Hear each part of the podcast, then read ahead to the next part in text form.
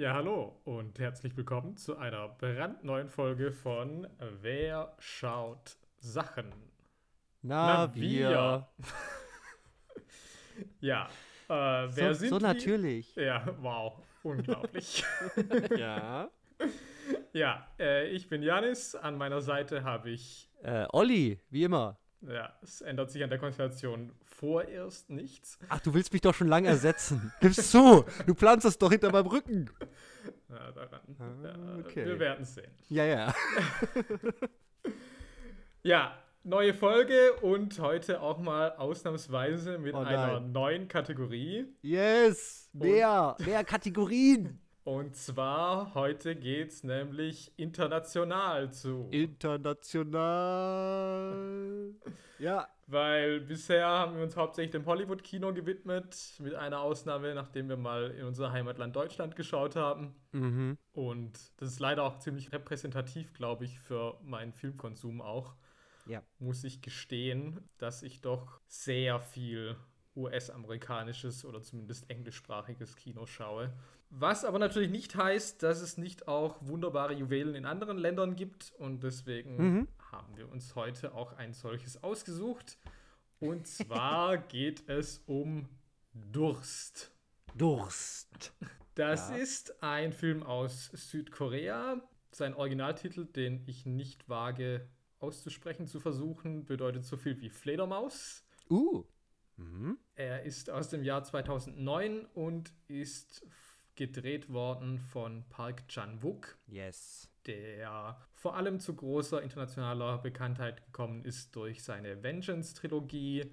Die besteht aus Sympathy for Mr. Vengeance, Old Boy und Lady Vengeance und Mhm. insbesondere Old Boy, was auch ein Hollywood-Remake bekommen hat vor einigen Jahren, Gott. könnte vielen ein Begriff sein.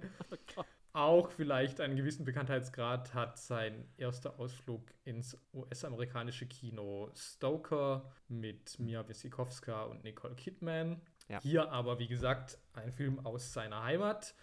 In den Hauptrollen haben wir in der weiblichen Hauptrolle Kim Ok-bin, die ich leider noch nie irgendwie anderweitig gesehen habe.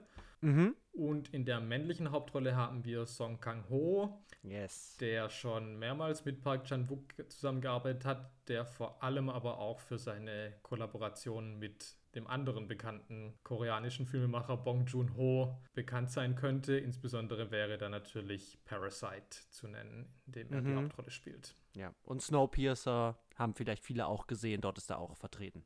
Ja. Genau, und der Film heute basiert lose auf einem Romanklassiker aus dem 19. Jahrhundert, nämlich auf dem französischen Roman Thérèse Raquin von Émile Zola, wobei man da gleich dazu sagen muss, dass in diesem Roman im Unterschied zum heutigen Film keine Vampire auftauchen. Insofern nehme ich an, dass sich das doch in grundlegenden Dingen weit äh, davon abweicht. Ja. Und die Premiere von diesem Film war im Wettbewerb von Cannes bei den Filmfestspielen, wo er auch mit dem Preis der Jury ausgezeichnet worden ist. Hm. Ja, Park Chan-wook natürlich seit Oldboy äh, zumindest ja auch ein, ein Favorite in Cannes ja auch gewesen, wenn ich das richtig verstehe. Ja, Oldboy hat ja Goldene Palme sogar gewonnen, glaube Ja. ich. Ja, Ja. Ja, und das ist natürlich ein Film, also Oldboy ist natürlich ein Film, den wir beide, glaube ich, sehr, sehr lieben. absolut. Ähm, aber vielleicht auch in Gesprächen schon so ausgelutscht vielleicht ist, dass wir das nicht in diesem Podcast machen. Und vielleicht kommt das irgendwann noch. Äh, aber wir haben uns schon viel über Oldboy natürlich unterhalten. Ähm, und ich habe ja Durst noch nicht gesehen gehabt, also bis Mhm. heute. Äh, Oder bis gestern zumindest. Und ähm, ja, deswegen freut mich das, dass ich das zumindest mal gucken konnte. Hat das schon lange irgendwie mal im Hinterkopf. Deswegen finde ich es gut, dass, dass ich das jetzt hier geguckt habe. ja, also ich kannte es ja. vorher schon, aber es war auch lange her. Also ich habe jetzt doch gemerkt, dass ich da vieles wirklich nicht mehr so präsent hatte. Insofern hat das jetzt auch auf jeden Fall gut getan, das mal wieder zu sehen und zu schauen, was für eine Craziness einen da eigentlich so erwartet. Und damit würde ich auch an dich Oh Gott. übergeben, dass du dich bemühen darfst, uns zu erklären, was denn eigentlich der Inhalt dieses Films ist. Oh Gott, das ist so schlimm. Also, ja, ich, ich versuch's mal. Keine Garantie auf hochwertige Qualität der Inhaltszusammenfassung hier, aber äh, ich tue mein Bestes. Also, Durst erzählt die Geschichte von Pater Soyong, der eben ein etwas jüngerer katholischer Priester ist. Äh, wir sehen ihn am Anfang, macht er Beichten im Beichtstuhl, er macht aber auch ähm, so die letzte Beichte für todkranke Patienten und so in einem Krankenhaus. Und er scheint aber irgendwie damit nicht mehr äh, zufrieden zu sein. Also irgendwie, dass es zu wenig ist. Er würde gerne mehr tun, zumindest sagt er das an einer Stelle. Und deswegen geht er in eine Forschungseinrichtung, die sich der Bekämpfung der sogenannten Emanuel-Krankheit gewidmet hat.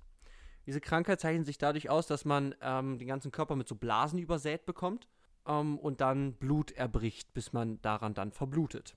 Er meldet sich da, wird dann infiziert mit der Krankheit, damit die dann an ihm forschen können, Impfstoff rausfinden können. Er wird dort mit diesen Blasen übersät und bricht dann auch Blut und wird dann eigentlich auch schon für klinisch tot erklärt. Jedoch hat er bei der Operation ähm, wurde ihm Blut, also hat er eine Bluttransfusion bekommen und dieses Blut war wohl von einem Vampir. Und dadurch überlebt er diese Krankheit. Und steht praktisch von den Toten wieder auf, verlässt dann diese Forschungseinrichtung total bandagiert, hat so ein paar Jünger vor der Tür stehen und geht jetzt zurück in sein Kloster oder in seine alte, an seine alte Wirkungsstätte. Wir haben einen Zeitsprung von sechs Monaten und jetzt sehen wir, dass er so zum ge gewissen Ruhm vielleicht gekommen ist, dadurch, dass er praktisch wieder auferstanden ist von dieser Krankheit. Und Leute wollen jetzt praktisch, dass er für sie betet und er hat jetzt regen, regen Andrang die Geschichte nimmt jetzt Fahrt auf, als er eine Frau Ra trifft, also eine Frau Ra, die er noch aus seiner Kindheit kennt. Er sucht ihn auf, damit er für den todkranken Sohn Kang Wu, der an Darmkrebs leidet, betet. Geht dann auch ins Krankenhaus und betet auch für die. Und dort ist dann eben Frau Ra, Kang Wu und die Adoptivtochter slash Ehefrau, Schwiegertochter, ähm, Teju. Kurze Zeit später erfährt man, dass der Krebs dann magischerweise geheilt wurde. Er war einfach nicht mehr da. Deswegen ist Kang Wu jetzt wieder zu Hause. Er wohnt zusammen mit Teju und der Mutter in einer Wohnung. Und der Pater ist jetzt eingeladen zu einem Mahjong-Abend, wo der ehemalige Polizeichef aus der Region und der Chef des Staudamms und dessen Frau zu Gast sind. Die haben dann da so einen Abend und ja, da bahnt sich dann so ein bisschen was zwischen Teju und dem, dem Pater an, der aber natürlich ein katholischer Priester ist, für den natürlich Sex keine, also eigentlich kein Ding sein sollte. Wir erfahren dann, dass Teju unglücklich mit ihrem Leben da in dieser Familie ist und in dieser Ehe, die rennt nachts raus, barfuß durch die, durch die Nacht und gibt das als Schlafwandeln aus.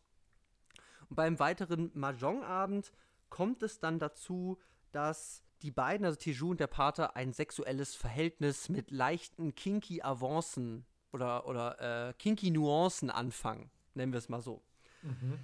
Zum Vampirsein muss man sagen, dass das stellt sich dann eben kurze Zeit später raus, als die beiden nämlich ähm, Sex in einem Krankenhaus haben, und zwar neben einem Koma-Patienten, den man ganz am Anfang des Films gesehen hat, der für den Pater als Blutquelle fungiert.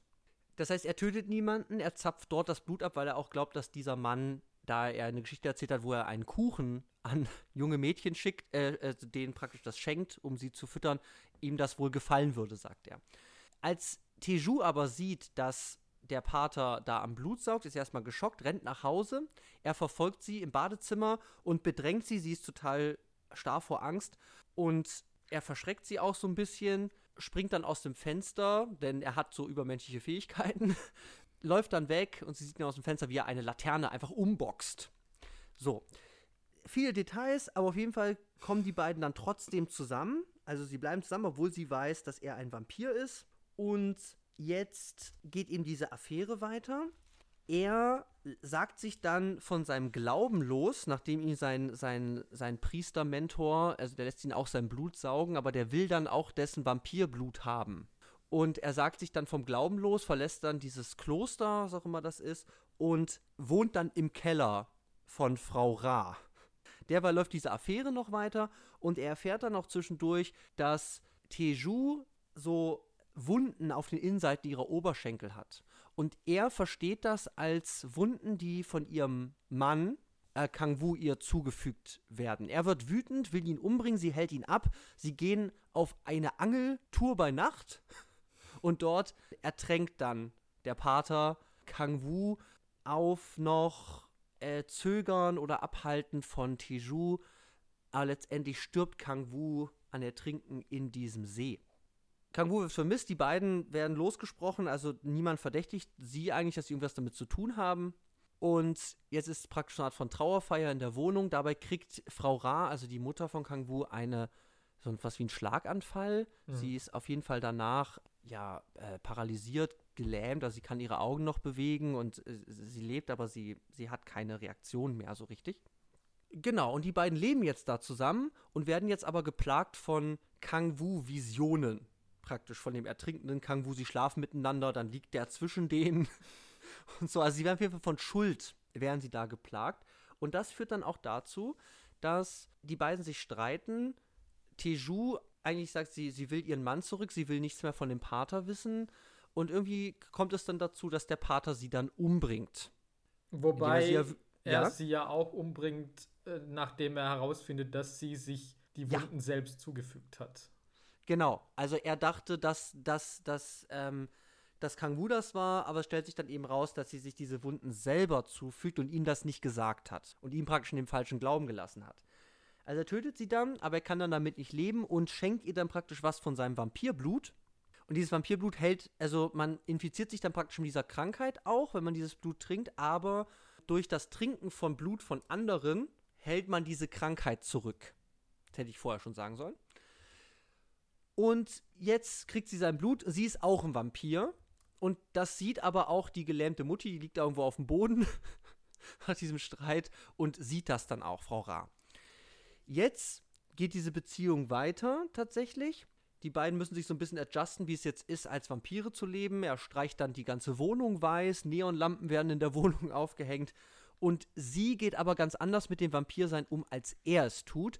Da er ja sich zurückgehalten hat, fremde Menschen umzubringen, geht sie einfach auf Blutrausch, ähm, lässt sich von dem Auto anfahren, tötet dann den Fahrer und saugt den aus. Also sie ist da sehr viel ja, unproblematischer und macht das auch für den Kick. Und genau, dann ist eben so, dass sich eigentlich, dass, dass, dass ähm, der Pater damit eigentlich nicht konform geht, aber dann einen Arzt bestellt für die Mutter als Essen für, für, seine, für seine Freunde, für Tiju. Und dann stellen sie aber auch fest, dass an dem Abend, wo sie den Arzt aussaugen, dass eben auch mal wieder ein Mahjong-Mittwoch ist. Deswegen kommt die übliche Runde zusammen wo die Mutti, Frau Ra, dann per Augen äh, den anderen sagt, dass praktisch die beiden, also der Pater und Teju, ihren Sohn umgebracht haben. Daraufhin tötet sie die beiden Männer, die, das geht alles hin und her, ist alles ziemlich hektisch, Leute sterben, werden aufgehangen und ausgeblutet und jetzt müssen sie praktisch fliehen, weil sie Leute da umgebracht haben, die vermisst werden. Sie müssen aus der Wohnung raus. Sie packen die, die Frau Ra ein ins Auto, fahren dann los, machen nochmal einen kurzen Halt vor seinem Kloster und da versucht er nochmal irgendwie, ich glaube, ein junges Mädchen im Zelt zu vergewaltigen. Also die Jünger, die ihn eigentlich noch angebetet haben, sagen sich jetzt von ihm los. Er fährt jetzt weiter. Frau Ra und Teju schlafen im Auto und er fährt einfach in die Pampa ist jetzt im Nichts. Man sieht, die Sonne geht langsam auf und ja, also er verträgt natürlich kein Licht. Und er bricht jetzt den Autoschlüssel ab. Sie wacht auf auf dem Beifahrersitz. Sie sieht, sie stehen im Nichts. Stellt sich dann raus, dass sie an einer, an einer Klippe stehen zum Meer und eben der Sonnenaufgang droht. Sie versucht dann eben das Auto wegzufahren, stellt fest, der Schlüssel ist abgebrochen. Dann versucht sie in den Kofferraum zu klettern. Er reißt aber die Kofferraumklappe ab und schmeißt sie ins Meer. Dann versucht sie unters Auto zu kriechen. Er rollt das Auto aber weg und es stellt sich dann raus, dass, also er will sie praktisch beide umbringen, sie will es eigentlich nicht. Und dann sitzen sie zusammen auf der Motorhaube, ähm, sagen noch was. Da müssen wir, darüber müssen wir, glaube ich, auch noch reden. Und mhm. dann geht die Sonne auf, die beiden schmelzen und das letzte Bild sind die leeren Schuhe. Und dann ist der Film aus. So. Gott. Ja, okay. oh Gott. Ich habe ein Trauma. Das war zu lang. Ja, das war, denke ich, okay. Ich weiß nicht, ob man das irgendwie alles nachvollziehen kann, wenn man es nicht gesehen hat. Nein. Das fällt ein bisschen wirr für manche, aber ähm, dann kann ich halt nur sagen, schaut halt den Film. Es ist so wirr. Also es tut mir wirklich leid. Ich habe ja auch schon Sachen ausgelassen. Also er tötet ja auch noch dann seinen Mentor sein, sein, sein, sein Pfarrersmentor, das habe ich ausgelassen. Also da, da passiert noch eine ganze Menge, aber wichtig ist auf jeden Fall diese Beziehung zwischen den beiden, also Teju und, und dem Pater, die eigentlich erste sexuelle Beziehung haben, was eigentlich erst gegen seinen Glauben geht. Er versucht dieses Vampir-Sein, Affäre mit seinem Glauben irgendwie zu, zu vereinbaren, sagt sich von seinem Glauben dann los, dann töten sie den, dann kracht es in der Beziehung und es endet dann damit, dass er sie beide praktisch dann umbringt, weil sie sich eben zu Monstern entwickelt haben. So kann man das, glaube ich, sagen. Ja, ich denke, das trifft es ganz gut. So. Ja, damit haben wir uns deshalb mal wieder heute einen Film ausgesucht, der es uns nicht so wirklich einfach macht, auf jeden. Fall. Und wir haben jetzt im Vorfeld mal überlegt, wie wir da jetzt rangehen. Und wir haben mit was ganz Simplem gedacht, dass wir mal ja. uns annähern, nämlich einfach mal mit diesem Thema Vampir. Mhm. Nämlich, was für Regeln gibt es grundsätzlich für Vampire und inwiefern ist hier unser Pater ein typischer Vampir oder auch ein eher untypischer Vampir. Ja. Also spätestens seit äh, Twilight wissen wir ja, dass die Regeln des Vampirseins oder die Darstellung von Vampiren sehr stark variieren können. Mhm. Also hin zu glitzernden, in der Sonne nicht mehr verpuffenden, sondern in der Sonne glitzernden Vampiren. Und deswegen ist hier, glaube ich, ganz spannend zu gucken, also wie, wie zeichnet sich dieses Vampirsein oder die, oder die Definition vom Vampir eigentlich aus. Und erstmal ist natürlich zu sagen, er braucht Blut zum Überleben. Ja. Also ein klassisches Charakteristikum, du brauchst das Blut anderer Menschen, um dein eigenes Überleben zu sichern. So. Und das versucht er aber ja nicht erst über eben das klassische Bild von ich sauge Leute aus, so bis in den Hals, das versucht er nicht, sondern er macht das eben ähm, über gewieftere und weniger tödliche Methoden für andere. Hm. Genau, was natürlich ja. auch wir schon angesprochen haben und was natürlich auch eigentlich klassisch ist, ist eben, dass Sonnenlicht schädlich ist. Ich denke, mhm. das variiert manchmal, ob Sonnenlicht zu Tod führt oder ob das nur Vampire schwächt. Hier ist es auf jeden Fall auch so, dass es zum ja. Tod führt. Ja, dann natürlich, was Vampire natürlich auch oft haben, ist, dass sie eine gewisse übernatürliche, übermenschliche Stärke oder Fähigkeiten auf jeden Fall besitzen. Und das tut er auf jeden Fall. Also er ist in der Lage, sehr hohe Stürze zu überleben. Er ist aber auch in der Lage, ähm, sehr hoch zu springen. Er ist sehr stark, also er trägt ja irgendwann Frau Ra mit dem Sessel zusammen durch die Wohnung und das ist so, also als ob es nichts wäre. Er mhm. schmeißt ja auch diese, diese ähm, Kofferraumklappe am Ende, also ich weiß nicht wie weit, auf jeden Fall weiter als es normaler Mensch könnte. Also er scheint auf jeden Fall gewisse übernatürliche körperliche Kräfte und Fähigkeiten zu besitzen. Ja, und damit einhergehend ist ja auch, dass Verletzungen sofort wieder abheilen. Was, mhm. denke ich, wahrscheinlich bei Vampiren normalerweise auch so ist, weil er eigentlich klassischerweise man einen Vampir ja nur töten kann, indem man ihn pfählt oder köpft. Ja. Also, das ist jetzt hier nicht spezifiziert, aber auf jeden Fall ist es so, man kann selbst ihm ans offene Herz greifen und sobald man die Hand wieder rausnimmt aus seiner Brust, wächst das sofort wieder zu. Ja, genau. Genau, das passiert einmal. Man sieht eben auch öfter, er, er also vor allem also auch in der Szene, wo er versucht, ähm, ihr sein Blut zu geben, schneidet er sich erst in den Arm, merkt aber, das kommt nicht raus, das wächst sofort wieder zu. Also er ist äh, auf jeden Fall sehr, sehr starke regenerative Fähigkeiten besitzt er. Hm. Hast du noch einen? Ich hätte sonst so, so tatsächlich so klassische Motive, wäre ich jetzt am Ende. Naja, also ist eigentlich auch klar, aber natürlich äh, mhm. der Klassiker auch, dass er halt fähig ist, andere Leute auch zum Vampir zu machen, indem die ja. sein Blut trinken, ist, mhm. denke ich, auch eine klassische Sache. Ich habe sonst, glaube ich, nur Abweichungen noch zu klassischen Vampiren. Ja. Aber über die müssen wir auf jeden Fall reden. Ja, also okay. dann haben wir jetzt, also das wären so klassische Motive, die man wirklich in ganz, ganz vielen verschiedenen Vampirbildern, Vampirdarstellungen im Film immer wieder sehen kann. Mhm. Aber wo weicht hm. jetzt der Pater ab? Was hast du da? Naja, auf jeden Fall schon mal, dass es ein sichtbares Spiegelbild von ihm gibt. Uh, stimmt. Dann habe ich, dass er kein Gestaltwandler ist. Also Vampire können sich ja oft auch irgendwie in Tiere, in Fledermäuse, in Wölfe, mhm. in Ratten, keine Ahnung. Äh, ja. Bei Dario Argento auch in eine Gottesanbeterin oh Mann.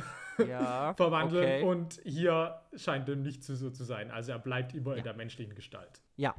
Ich glaube, was natürlich auch eine, eine, eine Abweichung ist, oder zumindest kenne ich das nicht, ist dieses, er braucht das ja nicht unbedingt, er braucht das Blut eigentlich nicht, um zu überleben, in dem Sinne, dass er sagt, das ist seine Nahrung. Zumindest ist das irgendwie nicht der primäre Grund, sondern es ist eben, dass er, wenn er kein Blut trinkt, dann, dann kommt diese Emanuel-Krankheit eben durch und er spuckt Blut, er wird mit diesen, mit diesen Blasen übersät und würde dann daran sterben. Und dieses, das Trinken fremden Blutes hält diese Krankheit zurück. Ja, das ist so ein bisschen komisch tatsächlich. Ja. Denke ich gerade so. Also ich meine, das stellt sich ja dann auch heraus, dass sie diese Krankheit ja dann auch hat. Ja. Warum auch immer. Andererseits, gut, ich meine, das ist natürlich auch nur, was sie sagt, aber sie sagt ja schon auch, na gut, wir, sind irgendwie jetzt halt menschenessende Bestien. Also was ja schon irgendwie suggeriert, dass das Hm. eigentlich auch in ihrem Naturell liegt. Also ja, Ja. weiß man nicht so Mhm, genau. mhm. Ist Ja, ein es ist auf bisschen, jeden Fall- bisschen also, unklar, ja. finde ich. Auf, auf jeden Fall gibt es diese klare Krankheitsebene, die ich jetzt nicht äh, Mhm. als normale oder sagen wir ähm, ge- geläufige Vampir-Metaphorik irgendwie sehen würde. Ja, klar. Genau, was ich noch hätte, wäre ja, dass eigentlich ein, wie sagt man, ein Gegenmittel gegen Vampire ja das Kruzifix ist. Und auch wenn Ja. ich jetzt keine Szene direkt sehe, wo jetzt irgendwie der Pater mit einem Kruzifix konfrontiert ist, nachdem er ein Vampir ist, gehe ich mal davon aus, weil er führt ja seinen Job als Priester noch eine ganze Weile aus, nachdem er schon ein Vampir ist. Also dementsprechend glaube ich, dass das hier nicht vorhanden ist. Mhm.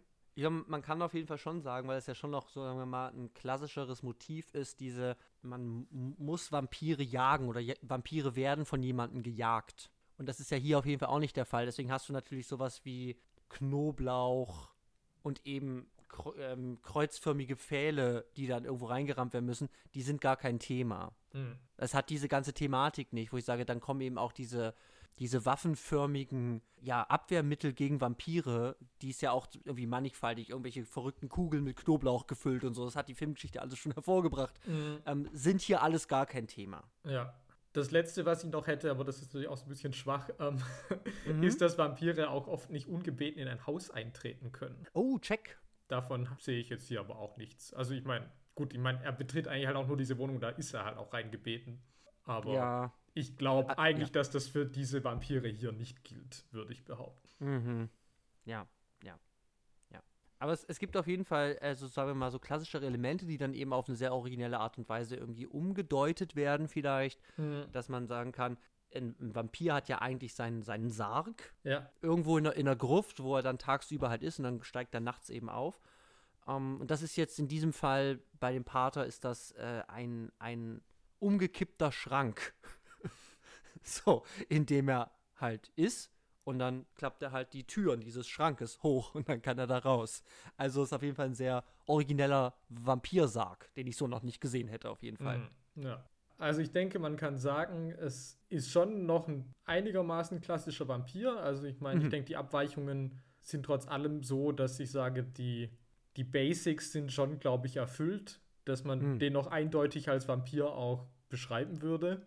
Ja. Ach so, was ich natürlich noch, also was ich natürlich vergessen habe, ist, er hat natürlich keine spitzen Zähne. Mhm. Ja, stimmt. Ja. Und er saugt halt kein, also er, er, also er saugt schon Blut. Zum Beispiel, wenn, wenn, sein, wenn sein Mentor ihm hier sich den Arm, also die Pulsadern hier an der Hand aufschneidet und ihm dann das anbietet. Aber es deutet so manchmal, es gibt diese Sexszene, wo er ihr dann hier in die, in die Schulter so ein bisschen beißt oder hier so auf, ähm, auf Schlüsselbeinhöhe so, da so den Bereich. Aber er saugt sie da nicht aus, er, er, er, beißt sie da nur so an. Und es gibt aber nicht diese Mechanik von, wie trinke ich, wie kriege ich das Blut, ich beiße in den Hals, ramm da meine beiden Zähne rein und saug dann dadurch das Blut. Das gibt es nicht. Mhm. Und was es auch nicht gibt, ist die Ansteckung über den Biss. ja. Was ja eben eine total gängige, also geläufige, geläufige, äh, ja, geläufiges Bild ist. Das gibt es sowohl bei Vampiren als auch bei Zombies. Wirst du gebissen, bist du einer von denen. So. ja. Das heißt, über den Biss wird das übertragen. Das scheint hier nicht der Fall zu sein. Er beißt sie öfters mal, sie blutet dann auch leicht. Da passiert nichts, sondern er muss ihr wirklich dann dieses Blut ähm, in ihren Blutkreislauf oder zumindest in ihren Mund irgendwie reinkriegen, damit sie dann auch angesteckt wird. Ja. Ja, aber wie du sagst, es hat irgendwie klassische Elemente, aber es deutet auf jeden Fall, so, also so, so, dass ich sage, das ist ein Vampir, aber es lenkt das in eine ganz andere Richtung und hat eben auch ganz andere Regeln, die aber gar nicht so richtig benannt werden, sondern es lässt eigentlich eher so Regeln einfach fallen. Mhm. Dass ich sage, okay, um die kümmert es sich halt nicht. ja. So wie, dass er keinen Knoblauch essen kann. Das ist nie wie, dass er beim Essen sitzt und sagt, uh, das kann ich jetzt nicht essen. Also das, das Wobei er Ähm, generell sehr geruchssensitiv ist ja irgendwie dann. stimmt. Und ja in Essen schon irgendwie Also grundsätzlich Essen ja ihn irgendwie so ein bisschen abturnt, ekelt irgendwie dann danach. Ah, ja, okay. Da hätte man natürlich diese Thematik ja auch drin, von dass er das auch zu, zum Überleben ja auch machen muss. Ja. Theoretisch. Also wenn man dann ja, sagt, er kann kein Essen mehr. Schwierig. Also das ist alles Ja. irgendwie nicht so ganz, mir Ja. nicht so ganz klar. Aber das können wir auf jeden Fall auch sagen. Also ich würde sagen, wir sind, wenn wir das nicht ganz so darstellen können, wie es, also dass es so abgehackt und zerstückelt klingt, dann liegt das vielleicht manchmal darin, dass wir dumm sind und das einfach nicht verstanden haben. Aber ich würde auch sagen, das liegt teilweise an diesem Film, der einfach sehr, sehr viel unausgesprochen lässt und sehr, sehr Mhm. viel sehr schnell aneinander reiht. Und da kommen wir auch noch später dann auch noch mal genauer dazu, aber das kann man jetzt schon mal sagen, dass eben sehr viel von diesen Regeln ja auch einfach gar nicht richtig erklärt werden. Also auch die grundsätzliche Prämisse von du bist jetzt ein Vampir, die kommt ja auch total beiläufig. Also er wird ja Mhm. nicht gebissen, er hat diese Krankheit, dann kriegt er eine Bluttransfusion und dann ist halt, ja okay, bin jetzt ein Vampir, war wohl Blut von einem Vampir. So, aber wo das dann herkam, das interessiert ja keinen. Also das Ja. ist wirklich wieder so eine Blitzschlag-Prämisse, die einfach da rein rumst in diesen Film und dann läuft das von da, von da an ab. Das erinnert mich halt auch so ein bisschen an Old Boys. Man sagt, das hat diese, hat eine crazy Prämisse, die dann aber auch einfach so angenommen wird. Und mit der man dann sowohl die Figur als auch man als Zuschauer erstmal dealen muss. Mhm. So, also ist natürlich ein bisschen ein qualitativer Unterschied, aber das ist bei Durst, würde ich sagen, auf jeden Fall der Fall, weil es kommt einfach wieder um die Ecke. Ja, okay, war wohl Blut von einem Vampir und jetzt musst du damit halt leben. So. Ja, aber ich würde eben mal auch sagen, er ist irgendwie ein untypischer Vampir natürlich. Also Mhm. gleichzeitig hat er typische Charakteristika, aber andererseits ist es eben auch sehr unkonventionell. Und das hängt aber ja natürlich auch irgendwie zusammen, wie dieser Film halt mit Genre umgeht. Ja. Weil Ja. ich sehe ganz oft, dass dieser Film als Horrorfilm bezeichnet wird, Ja. was ja natürlich auch nahe liegt, weil eigentlich so ziemlich jeder Film mit Vampiren eigentlich ein Horrorfilm ist. Mhm. Also bestenfalls gibt es noch Horrorkomödien vielleicht, aber sonst würde mir jetzt eigentlich nichts. Gut, Twilight, weiß ich nicht. Horrorromanze, weiß ich nicht. Gibt's Ich weiß nicht, Only Lovers? Left Alive habe ich ja nie gesehen, aber das stelle ich mir auf jeden Fall auch jetzt nicht als einen klassischen Horrorfilm Mhm. vor Ja. mit Vampiren. Und ich denke aber, warum das halt auf jeden Fall ja schon so ist, dass ich eigentlich sage, es ist, wenn dann nur andeutungsweise ist ein Horrorfilm, ist, dass wir hier einen Vampir haben, der ja eigentlich das Monster ist, der sich ja Hm. aber eigentlich weigern will, Ja. Leute anzugreifen Mhm. und zu verletzen. Ja, Und damit haben wir natürlich schon mal eine, eigentlich eine gewisse Leerstelle für weite Strecken des Films, weil Mhm. eigentlich der Horrorfilm davon ausgeht, es gibt irgendwas, irgendein Monster, das halt andere Leute mit Schrecken erfüllt. Ja, und ich würde halt sagen, in diese, in diese, genau, das gibt es nicht. Und ich würde aber sagen, also ein Punkt, wie dieser Film diese Leerstelle vielleicht füllt, ist mit so, das ist eigentlich kein richtiges Genre, aber es sind so Elemente von, sagen wir mal, einem Religionsdrama. Mhm. Also ich sage, es gibt jemanden, der ist gläubig und versucht eben sein Leben mit seinen religiös geprägten Moralvorstellungen in Einklang zu bringen. Oder ist eben auf gewisse Konflikte mit Dingen, die er will, aber die sein Glauben ihm vorschreibt, irgendwie damit konfrontiert. Das wären so, also das ist ja was, womit, womit er zu dealen hat, weswegen er auch Leute nicht tötet. Es ist nicht ganz klar, warum nicht, aber dieser Glaube, den er hat, zumindest in der ersten Hälfte des Films, ist natürlich sehr, sehr omnipräsent. Also durch, seine, äh, durch seinen Aufzug, wo er wohnt, Kreuze an der Wand. Er ist überzeugter Priester. Und diese ganze Moralfrage, die zieht sich da rein. Das wäre eigentlich was, wo ich sage, das wäre so eine Art von Moraldrama. Ja. Wären das so Elemente. Und somit ja auch irgendwie kla äh, ein klassisches Tragödienprinzip ja auch, dass du eigentlich Mhm. ein Mensch bist, der versucht Gutes zu tun und der helfen will und der dann aber jetzt durch widrige Umstände in etwas reingezwängt wird, das ihn eigentlich dazu führt, genau das Gegenteil auszuführen. Und es ist aber ganz spannend, dass, dass es ja eigentlich nicht er selbst ist, was ihn da reintreibt, weil ich glaube, wenn Tiju nicht gewesen wäre, also das wissen wir nicht, ist ein bisschen hypothetisch, aber er scheint das zumindest irgendwie hinzukriegen, Ja. ohne dass er jetzt hart drunter leidet, jetzt halt von seinem blutgebenden Koma-Patienten da ab und zu mal was abzuzweigen. ähm, Wobei er ja dann auch, das ist ja auch Mhm. ganz interessant, diese Geschichte, dass er ja dann auch äh, das Blut von Selbstmördern nimmt, denen er praktisch so eine Art Assisted Suicide ja irgendwie dann uh, leistet. Was natürlich auch ganz interessant ist, weil er am Anfang noch behauptet, praktisch die größte Sünde ist eigentlich Selbstmord. Ja, stimmt. Das ist, das ist explizites Thema zu Anfang des Films. ja, das ändert sich auf jeden Fall. Stimmt, das ist schon korrekt. Also es ist auf jeden, man kann auf jeden Fall sagen, dass diese Moralvorstellungen, die er hat, ja schon, sagen wir mal, bröckeln. Oder die verändern mhm. sich über diesen Film in immer stärkerem Maße. Ja. Also es geht eben los mit, okay, dann sauge ich das Blut von anderen, aber eben dann sagst du Suizidhilfe. Und dann haben wir aber eben diesen Konflikt mit, mit, mit Teju, die eben ganz, also die da nicht so die Hemmungen hat, Leute umzubringen, und er dem dann auch nachgibt. Das sind dann wirklich so verschiedene Punkte, die man gar nicht so richtig, glaube ich, immer weiß, woran es liegt, dass seine Moralvorstellungen bröckeln. Aber es sind auf, kann auf jeden Fall sagen, dass es vielleicht so sein, sein eigener Trieb jetzt irgendwie ist, durch mhm. dieses Vampirsein, aber natürlich auch Teju und seine Liebe zu ihr und auch diese Beziehungsdynamik, die die beiden haben, ja auch schon zu viel führt, dass er sagt, er wirft alte Prinzipien über Bord. Ja, Genau, und wenn wir nochmal beim Genre bleiben, dann würde ich natürlich mhm. auch sagen, was wir hier natürlich auch haben, ist ja irgendwie eine Art Liebesfilm. Also auch wenn yes. es natürlich irgendwie so eine Art, ich sag mal, Amour fou ist. Mhm. Und man sich natürlich fragen kann, wann und wie lang überhaupt irgendwie sich hier jemand liebt und das ja dann auch so eine Hassliebe oder vielleicht auch einfach so eine toxische Beziehung irgendwann wird, die eigentlich völlig kaputt ist. Mhm. Aber nichtsdestotrotz ist es ja auch ein Film über Leidenschaften und auch dieses Ende, bei dem sie ja gemeinsam sterben, in ja. den Armen zusammen, ist ja schon irgendwie was, was auch eine gewisse Form von einer Romantik irgendwie auf eine ganz absurde Weise irgendwie in sich trägt. Ja, aber es hat schon, sagen wir mal, so, so eine gewisse bekannte Dramaturgie von so einem Beziehungsdrama vielleicht. Also die mhm. kommen zusammen unter schwierigen Umständen. Mhm. Sie ist verheiratet, er ist Priester und Vampir. so.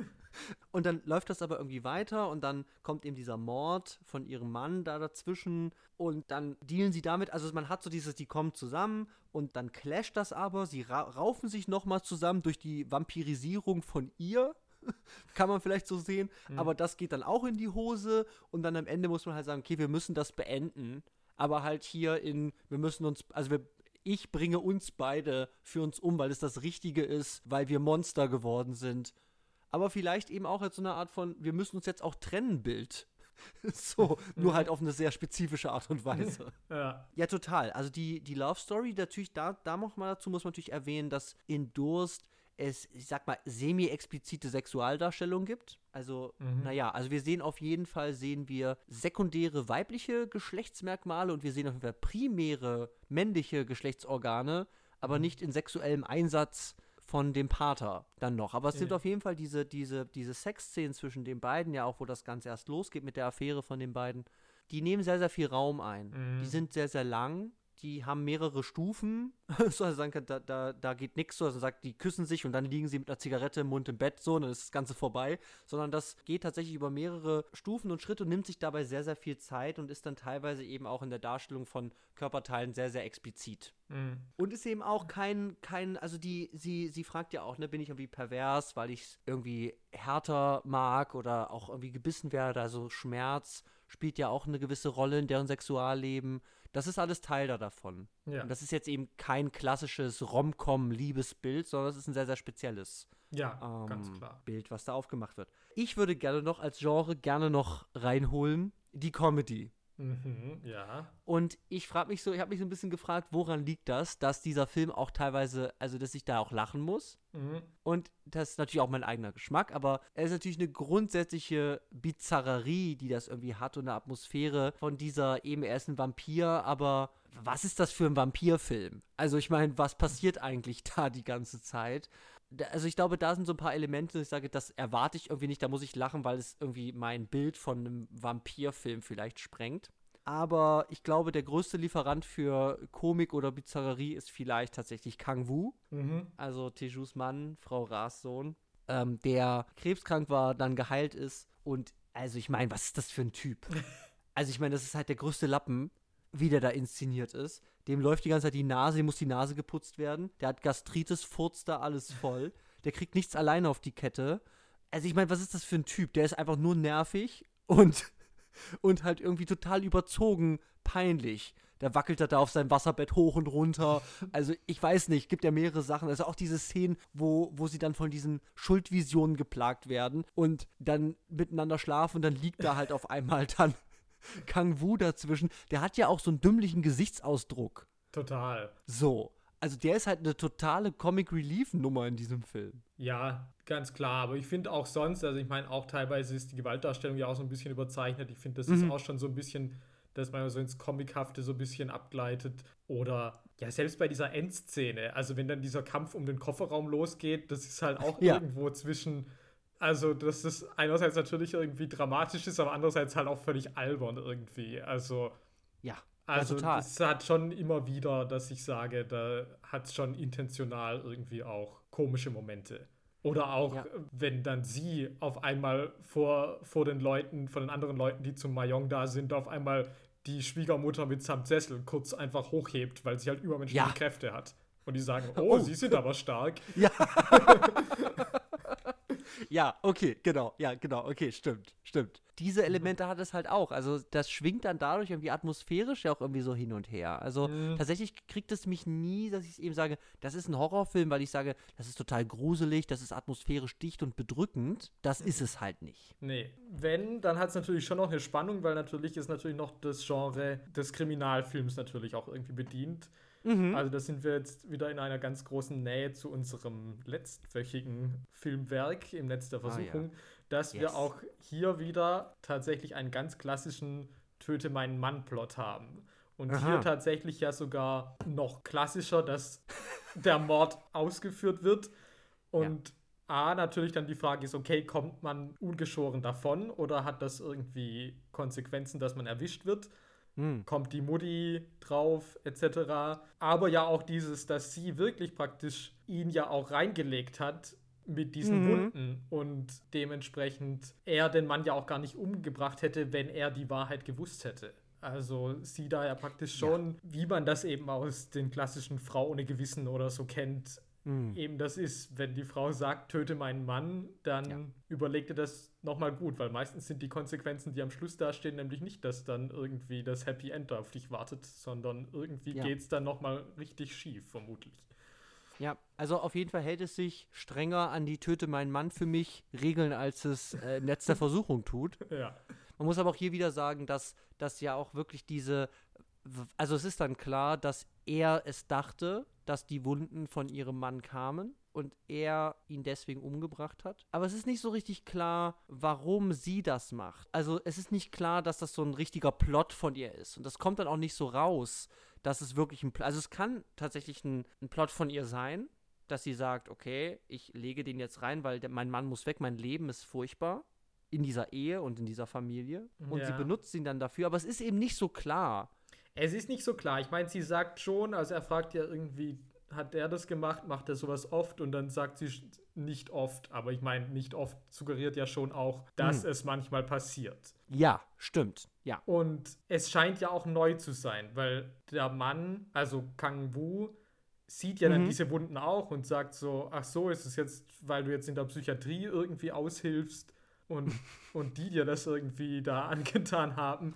Was ja. ja dann auch suggeriert, dass sie das jetzt nicht schon immer macht. Mhm. Okay, ja. Also ich habe mir das auch gefragt, weil, wie du ja schon gesagt hast, sie scheint ja auch irgendwie so eine gewisse masochistische Ader zu haben. Und dann mhm. habe ich mich natürlich auch gefragt, okay, gehört da vielleicht auch irgendwie ein selbstverletzendes Verhalten irgendwie dazu? Aber für mich erzählt sich es weniger so. Ich finde es auch ein bisschen komisch, weil ich auch denke, für den Scam ja. macht sie es zu unauffällig. Mhm. Aber ja, andererseits ist ja schon, ja. es kommt ja dann auch zum großen Eklat deswegen. Und dann ja. sagt sie ja auch nicht, ach, das hast du einfach falsch verstanden, sondern sie sagt halt, ja gut, aber das Resultat zählt oder was auch immer. Ähm, mhm, mhm. mhm. Ja, es ist ja auch dann der große Streit ja dann auch tatsächlich, also da wurde sich das ja alles dann kulminiert in, ich will meinen Mann zurück. Was haben wir da gemacht? Nein, du hast ihn umgebracht. Nein, du wolltest das doch. Nein, also so, das ist ja diese Thematik von eben, wer hat da eigentlich Schuld dran? Und da bricht ja eigentlich diese Beziehung ja auch auseinander. Ja, und das fliegt ja vor allem auf, weil sie sagt, der hat mich nie geschlagen. Mhm. Und dann sagt er so, ja was? Aber deswegen habe ich ihn doch umgebracht. Mhm. Ja, genau, aber es ist nicht so, dass mir dieser Plot irgendwie, wie sie den schmiedet oder auch dann im Resultat vom Film ja auch so klar irgendwie kommuniziert wird, wie man es zum Beispiel bei Double Indemnity oder so ja, hat, wo klar ist, ja, okay, ja. du wurdest reingelegt. Das ist schon irgendwie da, aber ich verstehe es auch nicht ganz, weil ich diese Leute nicht verstehe. aber dazu, kommen, das, da, dazu kommen wir auch noch. Ich, würde, ich würde gerne noch, weil wir es eben auch hatten mit, mit ihrem unglücklichen Leben, ich würde gerne weil das eben neben dieser ganzen Love Story und neben eben Glauben und Moral und neben, was heißt es, ein Vampir zu sein, äh, der Themen, ja schon auch zumindest am Anfang auch sehr stark diese Familienstrukturen irgendwie thematisiert oder zumindest diese Familienstruktur, in der Teju da lebt. Mhm. Und dann aber auch noch in so, ja, ich sag mal, kürzeren Momenten ja auch so klare patriarchalische oder eben auch so Machtstrukturen innerhalb dieser sozialen Geflechte, die da gezeigt werden, also die da, die da, also die da bestehen. So. Mhm. Und ich würde noch mal ganz kurz, also ich würde noch mal gerne kurz noch mal erklären, Teju, ihre Eltern sind weggelaufen, als sie drei Jahre alt war. Die haben sie zurückgelassen bei Frau Ra. Und Frau Ra hat sie dann aufgezogen. Und dann war sie praktisch die Adoptivschwester von Kang Wu. Und Mhm. dann aber haben die beiden dann geheiratet. Und sie arbeitet jetzt auch in dem ähm, Trachtengeschäft von Frau Ra, lebt da in der Wohnung, teilt sich da eben ein Zimmer mit ihrem Mann, der eben ein Dulli ist. und, so. und ähm, Frau Ra ist vielleicht auch nicht die netteste zu ihr. Ich habe jetzt gerade Mhm. keine expliziten Szenen, aber es scheint auf jeden Fall jetzt kein super liebevolles, respektvolles Verhältnis zu sein zwischen den beiden. Nein, sie wird ja dann auch irgendwie angeherrscht. Also so einmal ist sie ja irgendwie wahrscheinlich irgendwie mit dem Pater irgendwie zugange oder was. Dann heißt sie ja, was, kannst du nicht mal deinem Mann eine Wärmflasche machen? Ja, Oder sie wird ja dann auch eingesperrt, damit sie nicht mehr zum Schlafwandeln raus kann. genau. Oder es ist ja auch diese Szene, wo sie beim Mayong-Abend, wo sie auf den Boden fällt. Ja, Und ich glaube, der Mann lacht und die Mutti ist doch, glaube ich, auch schon wieder irgendwie, wenn dann eher nur am Keifen oder ich weiß nicht genau. Auf jeden Fall ist fand die, schon Mutti, klar. fand die Mutti das nicht super lustig? Oder, war, oder hat die Mutti gelacht? Ich weiß es ich nicht. glaube, mehr. Frau Ra lacht sich da den Arsch ab. Ah, okay. Also, Genau, genau, da, da, da, nimmt, da nimmt Kang Wu sie auf den Schoß und dann rutscht sie da aber runter. Ja. So. Und das ist der Riesenbrüller in der Familie, dass die Lady umfällt. Genau, also es ist auf jeden Fall, scheint es für sie irgendwie nicht, also sie ist da nicht glücklich, aber sie hängt da in dieser Familie auf jeden Fall fest. Also sie ist da irgendwie durch das äh, Abhauen ihrer Eltern da reingeraten und ist unglücklich in diesem Geflecht, in dem sie da jetzt drinne hängt, in dieser Situation. Und was man natürlich auch irgendwie noch sagen muss, und das, das ist aber auch nicht explizit ausgesprochen von dem Film, ist bei dem, bei dem Mahjong-Abend, da macht der ehemalige Polizeichef macht mal irgendwie so Vergewaltigungsandeutungen und guckt dann irgendwie so ganz bedrohlich lasziv in ihre Richtung. Dass ich gar nicht weiß, ist da mal was passiert? Ist da, also, also so, was ist das eigentlich? Also auf jeden Fall diese Männer, die da sind, die sind irgendwie auch sehr, "Ugh", sagen wir es mal so. Und die haben auf jeden Fall das Sagen. Und die Mutter, auf jeden Fall. Deswegen eben Mhm. tue ich mich mit ähm, Patriarchat ein bisschen schwer, weil die Ja. Mutter halt auf jeden Fall auch eine sehr, sehr starke Machtfunktion da hat. Deutlich stärker ja wie Kang Wu, der ja eigentlich. Jetzt nicht unbedingt sonderlich Nee. mächtig erscheint. Ähm, Ey, Der ist einfach ein Lappen. Also er ist halt einfach ein, der ist einfach ein Muttersöhnchen, der kriegt nichts alleine hin und genießt das halt auch noch und zeigt halt kein Verständnis dafür, was Leute alles für ihn machen müssen. ja. So, das macht ihn halt so furchtbar, würde ich sagen. Aber das ist halt auch ganz spannend, dass dann eben das Ding ist, jetzt ist Kang Wu tot und wir leben aber immer noch mit der Mutter zusammen. Und wenn wir abhauen, müssen wir die Mutter mitnehmen. Also es gibt ja schon eine sehr, sehr starke Abhängigkeit zu dieser Mutterfigur und zu diesen wirklich diesen Familienstrukturen, unter denen ja eigentlich die beiden, äh, zumindest ja sie, wirklich auch zu leiden scheinen. Ja, und das ist ja eigentlich auch, finde ich, ist dieser Film, kann man ja schon auch gesehen werden als auch eine Geschichte von einer Frau, die sich irgendwie von dieser Repression ja befreit. Ja. Also das Ja. ist ja auch visuell ganz klar zu sehen. Also am Anfang ist sie mehr so mädchenhaft, so ein Mauerblümchen. Und sie wird Mhm. ja dann mehr oder weniger zum Vamp. Also sie hat dann hohe Schuhe, sie hat ein schickes blaues Kleid an und Ja. sie blüht halt wirklich auf. Natürlich sind da die Methoden, die sie dann anwendet, natürlich Mhm. fragwürdig.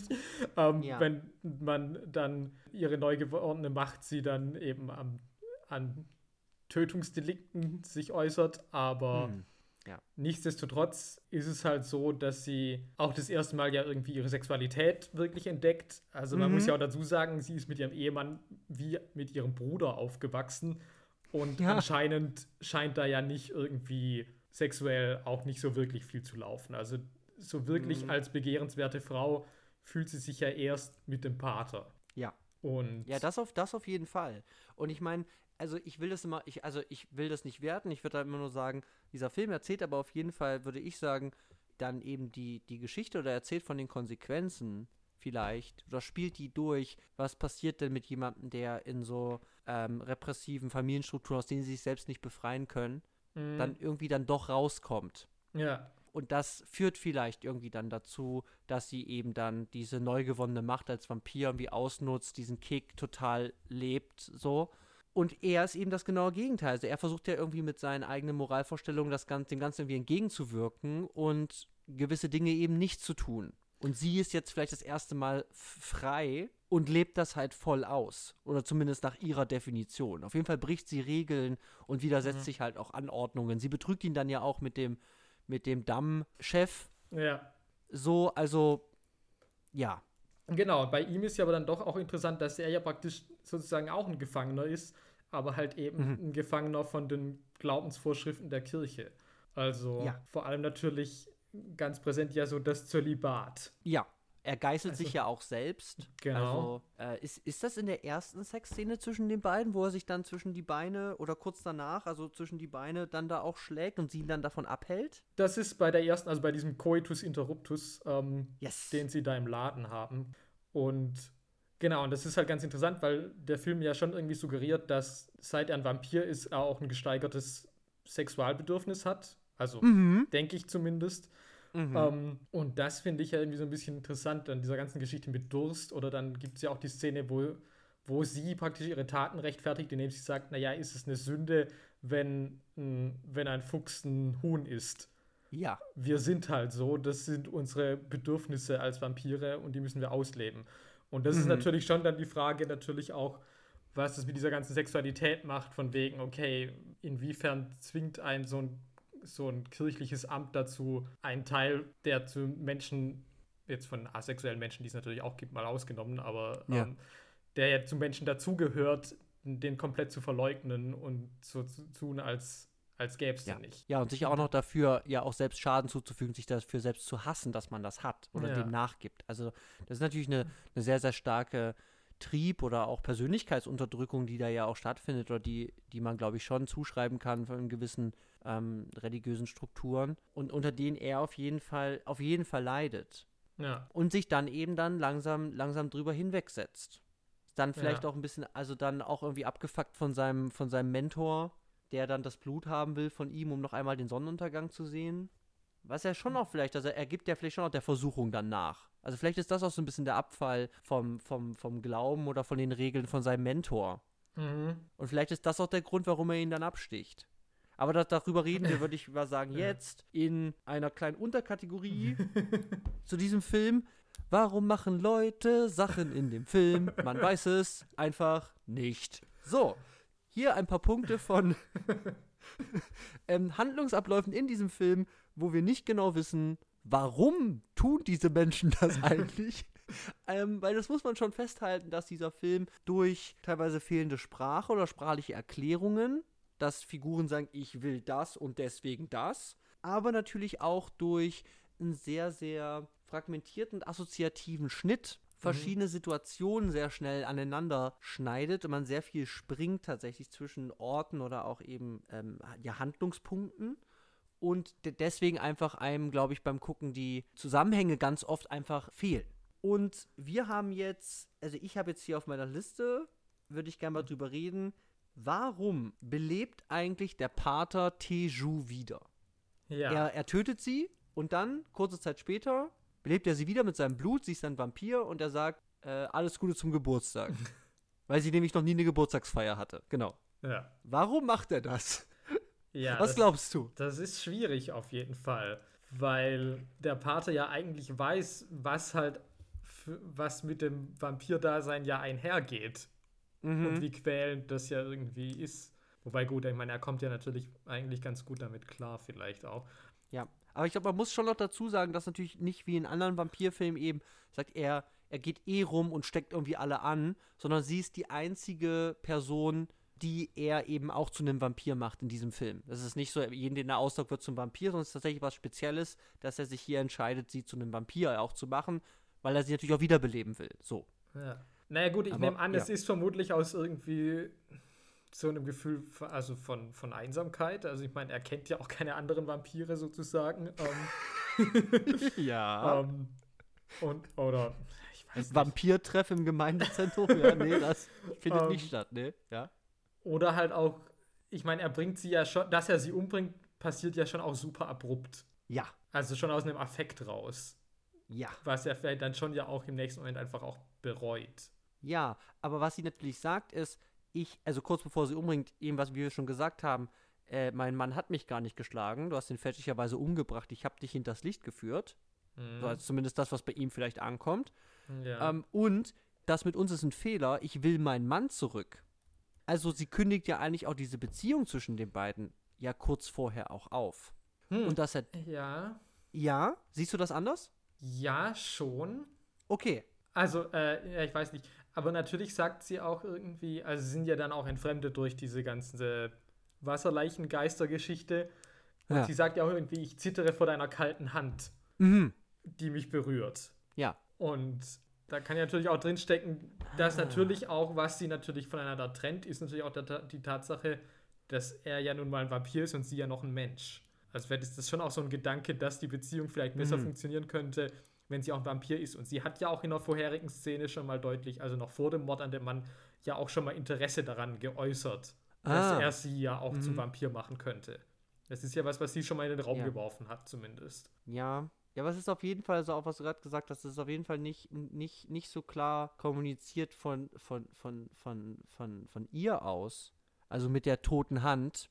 Nee, Weil- natürlich gar nicht. Genau, also, genau, also, ja, weil rein, rein, rein was ich sehe, würde ich sagen, sehe ich da jetzt keine großen Konflikte, dass sie, sie eben sagt, ah, du trinkst Blut, das finde ich aber eklig oder so. Also, oder du, du tötest Menschen, das finde ich falsch. Diese ganze Thematik gibt es nicht. Also eigentlich ist diese Beziehung zwischen den beiden bis zu dem Zeitpunkt eigentlich nicht negativ davon beeinflusst, zumindest sichtbar, dass er ein Vampir ist. Nee, also ja nur ganz so. kurz, wenn sie es erfährt, aber dann, nachdem sie dann mal Genau. damit im Reinen ist, dann ist es eigentlich auch nicht mehr Thema. Nee, So gar nicht. Ja.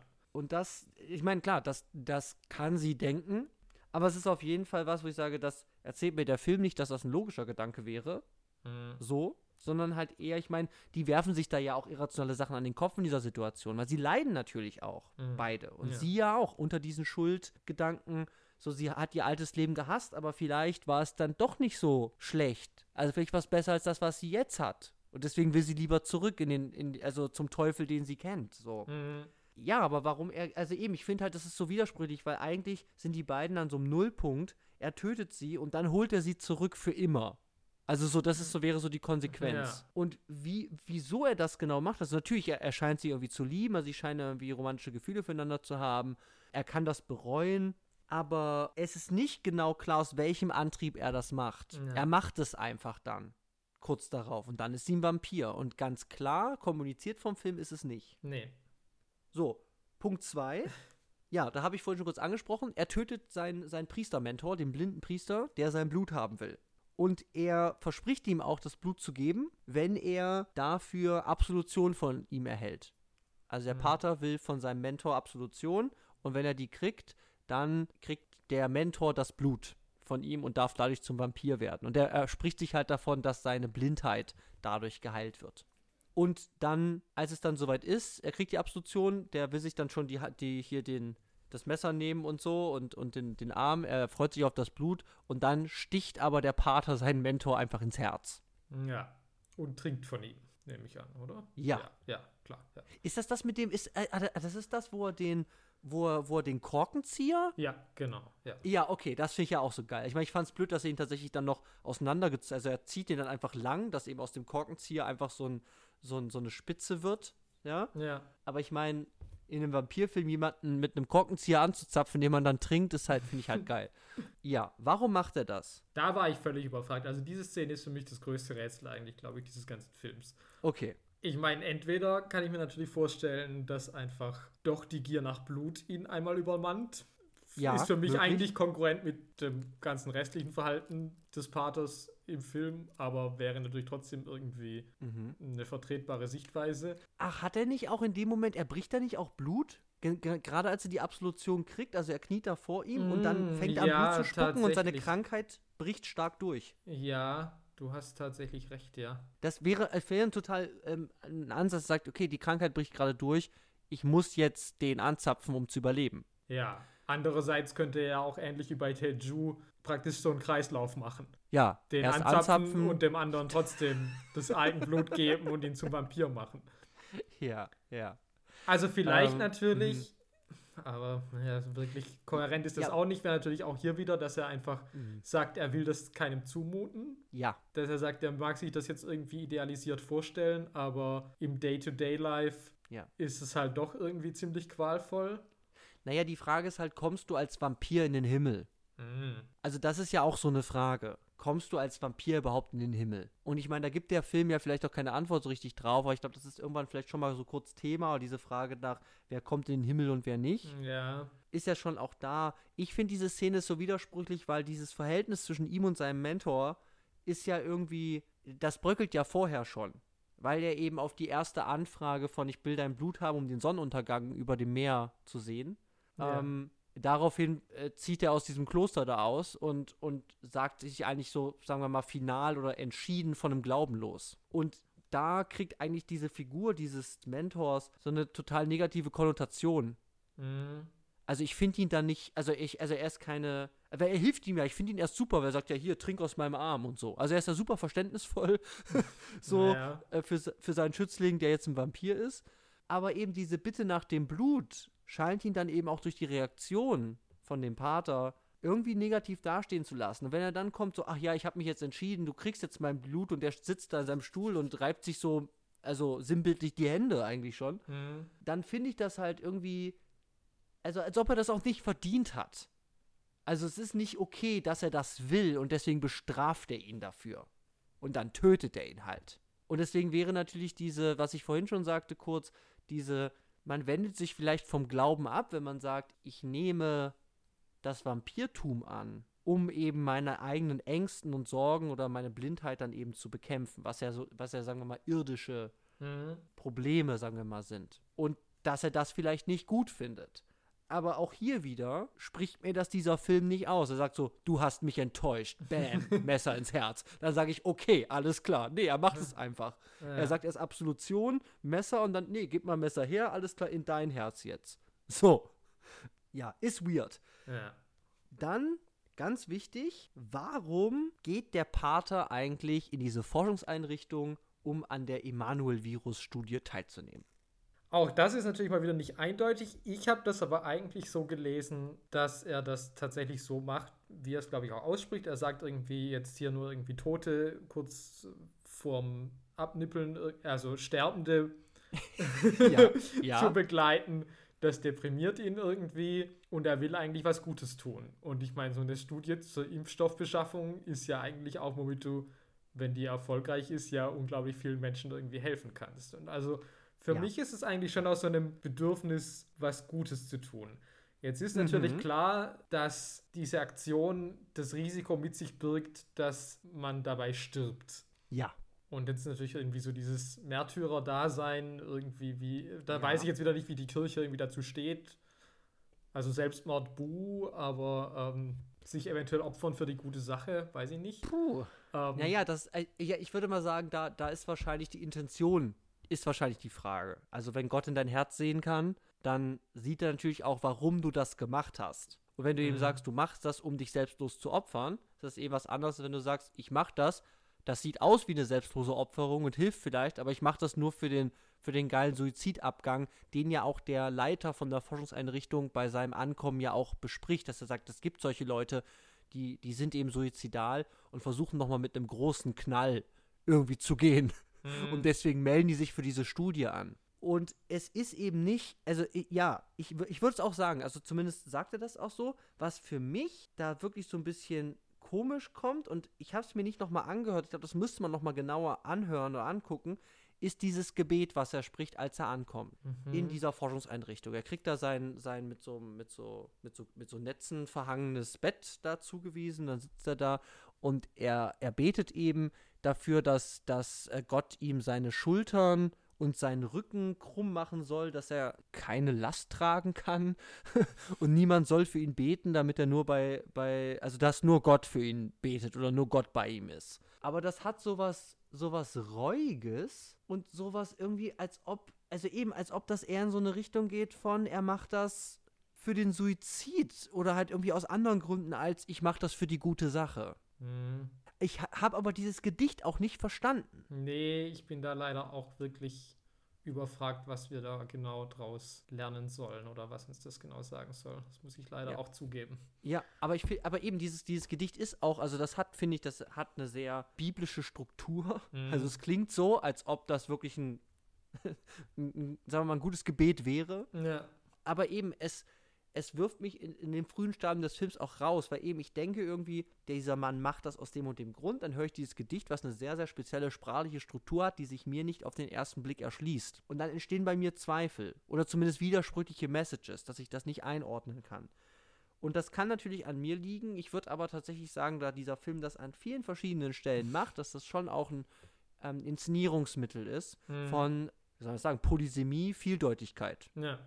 Ich würde es gerne noch zur Vollständigkeit halber hier gerne noch machen. Eben, wir haben schon über die Selbstverletzung von Teju geredet. Das haben wir schon gemacht. Das ist eben auch sehr vieldeutig. Ja. Ja, gut. Und der Mord an Kang Wu.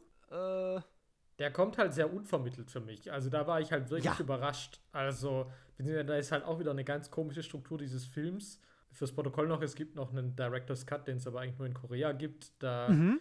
ist das noch mal kurz ein bisschen mehr, dass er wirklich noch mal vorher wenigstens richtig ausspricht, dass er, dass er Kang Wu umbringen will und eventuell Mhm. auch die Mutter. Mhm. Weil hier jetzt im, im normalen Film, also in der Kinofassung, ist es halt wirklich so, er entdeckt diese Wunden und sagt irgendwie schon so irgendwie, ich bin gerade gar nicht sicher, ich glaube, er sagt schon irgendwie, soll ich dem irgendwie was antun, soll ich den irgendwie auch zerreißen wie die, wie die Münze oder sowas. Ja, stimmt. Und sie muss ihn ja abhalten, dass er da zu ihm aufs Bett geht. Genau, dann gibt es nochmal da, Mhm. wo er, genau, wo er irgendwie eigentlich fast schon, genau, ihn, ihn im Haus einfach umbringt, Mhm. im Affekt. Und Ja. dann ist es aber völlig unvermittelt, praktisch, glaube ich, schon die nächste Szene, dass sie zu diesem See fahren. Ja. Und es ist ja dann auf dem Boot offenbart sich ja dann auch, dass er mit Teju das ja auf jeden Fall schon vorher besprochen hat. Also sie haben den Plan ja schon. Es ist jetzt nicht, dass es irgendwie eine spontane Idee ist, als sie auf dem Wasser sind. Aber es Nee, gibt halt ja. keine Szene, in der das vorher halt irgendwie, in der wir das sehen. Was halt eigentlich für die normale Narration halt eigentlich notwendig wäre.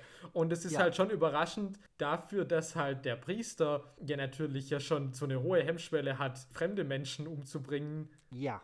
um des Bluts willen, ist ja die Entscheidung, dass er jetzt den Mann von Teju umbringt, auch vermutlich eigentlich was, das ihm ja nicht leicht fällt. Und dass das aber in, den, in dem Film dann einfach relativ unkommentiert so schnell passiert, das hat mich sehr überrascht. Also eben auch, weil ja. eben der klassische Plot töte meinen Mann und der ist halt irgendwie noch gar nicht richtig etabliert und dann ist der Mann halt schon tot. Ja, genau, total. Das heißt, ah, du hast da diese Wunden, okay. Und dann sitzen die auf einmal auf diesem Boot. Und ich weiß gar nicht, also eben, das so, so in so einer klassischen Narration würde ich mir vorstellen, dann sagt er wie, okay, wie kriegen wir den auf das Boot? Wann machen wir das? Bei Nacht, ach ja, der Polizeichef hat das gesagt, dass man da nachts hin kann und so. Also weißt du, Ja. dass man da einfach die Planung noch mehr irgendwie erzählt. Und die sitzen dann einfach da auf dem Boot. Und ich meine, das ist ja auch wieder so ein Ding, dass es halt, Kang Wu checkt ja wieder gar nichts. Also sitzen einen Meter neben dem und sagen so, ja, ja, klar, wir haben irgendwie hart gebumst und jetzt töten wir den. Nein, mach das mal nicht. Doch, wir machen das jetzt. Der wird jetzt richtig, hier, richtig Mord, Mord, Mord. Und der sitzt da so, äh, was? So. Also, ich verstehe auch gar nicht, wie auf was für eine Realitätsebene das eigentlich schon wieder spielt. Ja, und das, das, das macht diese Szene, ich würde schon sagen, es ist irgendwie klar, eben, er macht das dann irgendwie ne, für sie und so. Und sie hat ja auch schon, es gibt ja diese Szenen, wo sie mit dieser Zange, die ja dann auch immer wieder kommt, ähm, ja auch während er schläft, da immer wieder in seinen Mund so andeutungsweise ihn, ihn absticht. Sie zieht natürlich immer rechtzeitig zurück, aber sie macht diese Stichbewegung Ja. in seinen Mund rein. Ja, es ist schon irgendwie da. Aber wie du das sagst, diese Szene kommt so unvermittelt, dass ich mich da gar nicht drauf einstellen kann und dann ist er eben schon tot. Und es ist halt für mich auch so ein bisschen komisch. Also, sorry, dass ich mich dann immer auf irgendwie diesen Director's Cut beziehe, aber da sagt sie halt auch irgendwie, Bitte. sie will das Haus haben, weil ich halt auch nicht verstehe, weil er bietet ihr in der vorherigen Szene ja auch schon mal an, er kann sie einfach mitnehmen. Man kann ja praktisch fliegen irgendwie. Der könnte ja jetzt auch einfach sagen, okay, irgendwie Ja. jetzt, wir ziehen in eine andere Stadt. Warum sagt er, der eigentlich so gegen das Töten ist, nee, den muss ich umbringen und wir müssen in diesem Haus mit dieser Mutter weiterleben? Also, Ja. das finde ich schon irgendwie eigentlich eine ganz große Lücke in der Narration, die sich mir tatsächlich nicht so wirklich erschließt. Ja, irgendwie schon, aber es ist natürlich auf einer, auf einer thematischen Ebene, ist ja eben dieses, dieses Ding von diesen Familienstrukturen, die da irgendwie herrschen. Und eben, du kommst da halt nicht raus. Ja, ja, gut. Also ja, egal, ja. was du machst. Und selbst wenn du irgendwie sagst, klar, wir müssen irgendwie fliehen, wir müssen als Vampire irgendwo jetzt im Nichts irgendwo hausen und eben dann, dann entscheide ich mich, mich und meine, meine Geliebte irgendwie auch noch zusammen irgendwie umzubringen durch, durch Sonnenschein, dann sitzt da die Frau Ra halt auf dem Rücksitz dabei. Und ich verstehe auch gar nicht, er gibt ja dann dieses Handy, und, aber sie kann ja nicht sprechen, also verstehe ich gar nicht, was sie damit Ja. machen soll. Ja, also das. das also das, das, das ist halt super, super bizarr, aber ich meine, das macht es halt, also da, da, das ist halt nicht, dass ich sage, das hat dann irgendwie eine klare, äh, auflösende, positive oder negative Message in Bezug auf diese Strukturen oder so, aber es, es, diese Strukturen scheinen auf jeden Fall nicht überwindbar zu sein. Mm, ja, ja, da hast du Aber, schon aber recht, jetzt ja. weniger aus einem Finan es ist ja, sind ja keine Thematiken von irgendwie finanziellem Interesse oder so, es scheint irgendwie so eine Art von, zumindest das, was ich irgendwie sehe, ja, so eine emotionale Abhängigkeit zu sein und so ein emotionales Leid, aber dann doch auch wieder eben, wo sie sagt, ja, ich will meinen Mann zurück, das war ganz furchtbar, aber so geht es auch nicht. Mm, ja. So, und das finde ich halt ganz spannend, weil das wirklich so eine ganz, ganz, halt so ein ganz, ganz spezielles Gefängnis irgendwie ist, in dem sie da irgendwie leben. Mm, Und das, das erzählt sich mir total und ich finde das, ich kann das alles total nachvollziehen. So nicht, dass ich sage, ja klar, töte alle Leute. Ich, ich hasse sie halt auch dann total, wenn sie da so durchdreht. Klar, das Ähm, ist, aber das finde ich halt auch interessant, dass es auch ein Film ist, in dem es halt wirklich keine, keine richtigen Sympathiefiguren gibt. Mhm. Also auch unser Pater, naja, also ist jetzt auch nicht Ja. so die Identifikationsfigur für mich. Ja, aber ich finde ihn zumindest, ich finde ihn zumindest ähm, zu dem Zeitpunkt, wo Teju dann eben dann total am Rad dreht und irgendwie den Vampire-Lifestyle irgendwie total auskostet, da bin ich halt voll bei ihm. Ja, gut. Ich meine, da, hab- da haben sie vor ja. allem ja dann nochmal diese Szene auch dann, ähm, dass er die andere Frau nicht umbringt, Ja. sondern nur so tut, um sie vor Teju zu retten und so. Ja, da Mhm. hast du schon recht. Ja, und da, da habe ich halt, ich habe halt auch total Angst vor ihr. Es gibt doch diese Szene, wo sie ihn da fast zu Tode erwürgt. Ja, sie ist halt auch crazy, klar. Ja, und das hätte ich halt auch total schlimm gefunden. Also, nein, die darf jetzt, nein. So, also ich bin da schon irgendwie hart bei ihm, weil er es zumindest versucht. Also ich meine, man kann von irgendwie katholischen Moralvorstellungen halten, was man will, aber dass er sagt, ich töte hier keine Menschen. Ich meine, wie okay das dann ist, diesen, diesen Kummerpatienten anzuzapfen. Und er sagt, ja, ja, der hat mir mal diese Geschichte erzählt, wie er so einen gelben Reiskuchen vor 30 Jahren mal verfüttert hat. Und das ist eben die gute Erinnerung, die er hat, für- für die er sich praktisch, mit der er sich stark für den Himmel machen will. So. Bei der letzten Absolution. Sagt, ja, ja, der hat das mal mit dem Reiskuchen erzählt. Ich glaube, das ist okay, wenn ich dem sein Blut jetzt klaue. Also ich meine, das ist ja auch alles super fragwürdig. Ja, gut, aber Ähm, aber ja, also auf jeden Fall sind da irgendwie eine ganze Menge Moral, Familien, emotionale Beschränkungen drin, die diese Figuren irgendwie binden mm, und halt wirklich auch zu gewissen Dingen auch zwingen, unter denen sie halt auch leiden. Das ist ein großer Teil dieses Films, diese sozialen Strukturen, die da irgendwie herrschen. mm, Ja, ich glaube, wir müssen noch mal, noch mal ganz kurz zum Abschluss noch mal drüber reden. Wir haben jetzt viel drüber geredet, über, okay, was, welche, welche, welche Vampir-Motive sind da irgendwie drin, was sind vielleicht Thematiken. Wir haben es schon an mehreren Beispielen angedeutet, was es vielleicht für eine dramaturgische auch Erzählstruktur hat, also wie sprunghaft es teilweise mit gewissen Anschlüssen, Kausalzusammenhängen umgeht. ja. Aber wir müssen, glaube ich, noch mal kurz drüber reden, wie sieht das eigentlich aus? Und da wäre für mich ein Punkt, dass ich sage, das hat eine sehr, sehr spezielle Bildersprache oder Bilddarstellung, wenn es um eben Blut und auch um Körper eben geht. Mhm. Weil wir haben ja auch schon über, diese, über die Nacktheit gesprochen, die Teil des Films ist. Aber besonders eben so gewisse Body-Horror-Elemente vielleicht, wenn man es so nennen will, mit der eben aufgeschnitten unter dem Herzen, Hand in der Brust. Dann vor allem auch diese Ja. Pusteln, die eben durch diese Krankheit immer kommen und den ganzen Körper und vor allem auch das Gesicht Ja. übersäen und ja, Ja, super genau. eklig sind. Genau, dann eben ähm, ähm, erbrochene Blutfontänen durch Flöten, wo das dann rausläuft. Also es hat eben eine sehr, sehr Ich, ich, ich habe es vorhin schon mal gesagt, ich muss noch mal sagen, also man muss sich das, glaube ich, immer vorstellen, sagen kann, man hat eine Szene, dort er, erbricht jemand Blut, weil er an einer Krankheit leidet. Wenn man das erzählen will, dann kann man einfach sagen, okay, hier sitzt er, jetzt kommt Blut, Krankheit ist da. Was macht aber dieser Film? Dieser Film gibt ihm eine Flöte in den Mund, der spielt dann eine Melodie und dann erbricht er das Blut, sodass es über die Flöte und auch durch die Flöte rausläuft. So. Also es versucht irgendwie in diesen Blutsequenzen oder in Teilen Blutsequenzen gewisse originelle und spezielle Bilder der Darstellung zu finden, wie zum Beispiel sage, der spuckt nicht einfach nur Blut, sondern der spuckt das in diese Flöte, wo das dann rausläuft. Mhm. Und ist ja auch, also dann das letzte Drittel des Films spielt natürlich auch über weite Strecken in dieser Wohnung, die sie ganz weiß angemalt haben innen ja. und diese Neonlampen aufgehängt haben. Und mhm. viele Kostüme und Ausstattungsteile sind blau, also ist alles sehr kühl.